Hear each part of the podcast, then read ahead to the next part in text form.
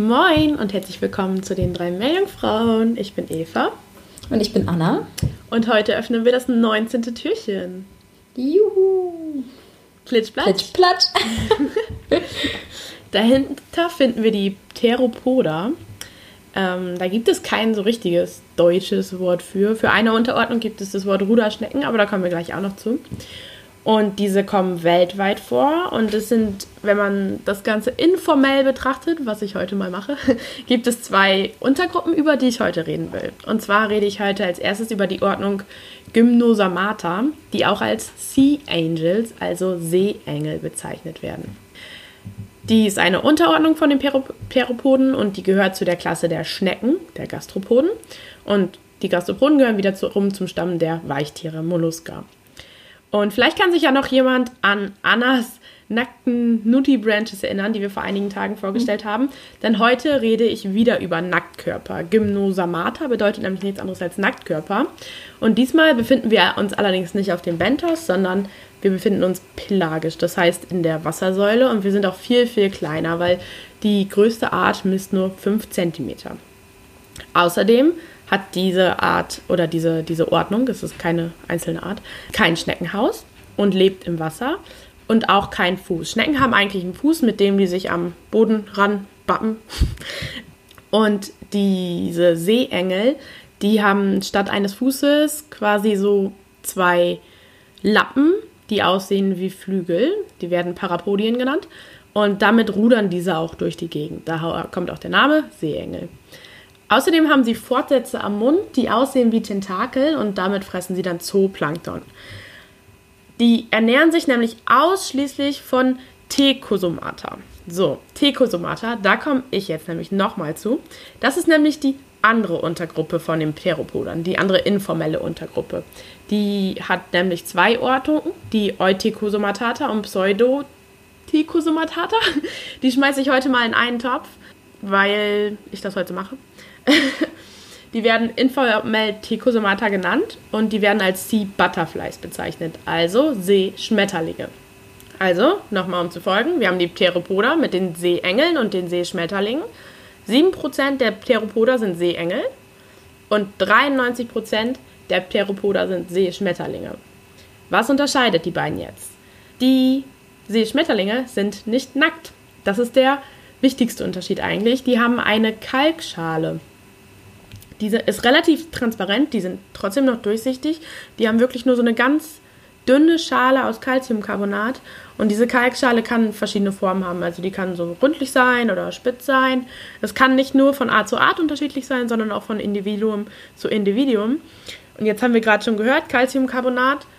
Ähm, wer sich da an Annas Ozeanversauerungserklärungen erinnert, ja, diese Ordnung, die ist sehr, sehr sensitiv zur Ozeanversorgung. Die lösen sich dann einfach schlichtweg ab einem ganz bestimmten Punkt auf, wenn das Wasser zu sauer ist. Was natürlich verheerende Folgen haben kann für ihre Prädatoren zum Beispiel. Die leben holoplanktonisch. Holoplanktonisch bedeutet, dass die ihren ganzen Lebenszyklus im Wasser verbringen. Zum Beispiel bei den Nudibranches ist es ja wahrscheinlich auch so, dass die ein pelagisches Narvenstadium haben, oder? Anna, weißt du das? Weiß ich ehrlich gesagt nicht. Ich würde es vermuten. Also bei Polycheten ja. zum Beispiel, bei mhm. Würmern, die am Boden leben, ist es so, bei Seesternen ist es so, bei, bei, ja, genau, also so anderen Weichtieren ist es so, dass sie ein pelagisches Larvenstadium haben. Das heißt, in, als Larve sind die in der Wassersäule und dann, wenn die ins nächste Stadium übergehen, gehen die zum ähm, Bentos, zum, zum Meeresboden zurück. Das nennt man meroplanktonischen Lebenslauf. Und die Theropoda, die sind holoplanktonisch. Das heißt, die leben nur in der Wassersäule, im ganzen Leben. Ähm, die machen auch Vertikalwanderungen und die Seeschmetterlinge, das machen die aber hauptsächlich, weil sie ihrer Nahrung folgen. Das heißt, wenn das ganze Plankton nachts an die Oberfläche geht, gehen sie auch an die Oberfläche. Und wenn es tagsüber in Tiefen geht, dann gehen sie auch in die Tiefe. Generell zum Fressen haben die Seeschmetterlinge sich nämlich was ganz Cooles überlegt. Meistens lassen sie sich einfach nur in der Strömung treiben und fressen passiv, aber sie können auch aktiv fressen, obwohl man kann argumentieren, ob man das aktiv fressen nennen kann oder nicht. Die spannen dann nämlich einfach so ein Mukusnetz aus, was meist viel, viel größer ist als sie und fangen dann einfach alles, was so runterkommt, was dann meistens so Marine Snow ist, so nennt man das. Ähm, das sind einfach so Akku simuliert es alles eigentlich.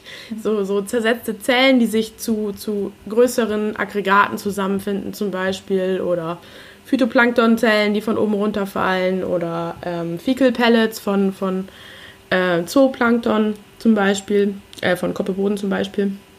Genau, das ist alles so Marine Snow. Meine Professorin oder eine meiner Professoren hat mal gesagt, Marine Snow, das kann man mit dem vergleichen, was man so bei sich in der Wohnung unter dem Sofa findet.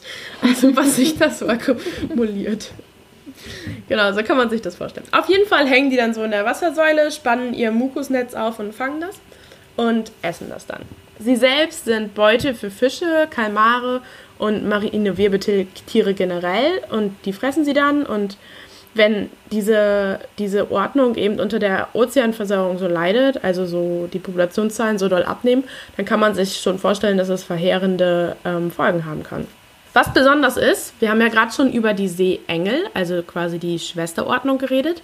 Sie sind Beute für ihre Schwestern, äh, für ihre Schwesterordnung. Das heißt, ihre Schwesterordnung, die Seeengel, die fressen ausschließlich Seeschmetterlinge. Und die fressen sie räuberisch, weil die See die Seeengel nicht durcheinander kommen, also die Nackten. Die ähm, haben nämlich vorne diese Tentakel, die ich gerade schon erzählt habe, und an denen sind manchmal auch Saugnöpfe. Und mit denen stopfen sie sich dann das Fressen in den Mund und dann können die das mit dieser Raspelzunge zerreiben. Schnecken, Gastropoden haben eine Raspelzunge. Genau, und dann können die räuberisch essen. Ja, das ist so, was ich zu diesen beiden Theropoden erzählen wollte. Einmal die Art der Seeengel, 7% von dem Theropoden, die hauptsächlich die andere Ordnung, die 93% von den Theropoden ausmacht, frisst, die Seeschmetterlinge. Und Theropoden allgemein sind ein sehr gutes Beispiel, was die Evolution machen kann. Quasi, dass Schnecken sich an den Lebensraum mehr anpassen kann. Eben in verschiedenen Stadien, besonders wenn man sich dann diese Nutri-Branches im Vergleich auch nochmal anguckt. Genau, ich verlinke auf jeden Fall nochmal so ein ähm, Video. Ich glaube, das war vom Monterey Bay Aquarium. Und das lohnt sich wirklich mal anzugucken, weil die tatsächlich wie solche Engel oder eben Schmetterlinge aussehen. Und auch total mhm. hübsch sind. Ja. Mhm. ja. Cool. Yes. Vielen Dank. Engel passt ja auch ganz gut zu Weihnachten. Mhm. So langsam muss man ja doch schon in Weihnachtsstimmung kommen. Wir haben ja schon den 19. Uff, ja. Uff.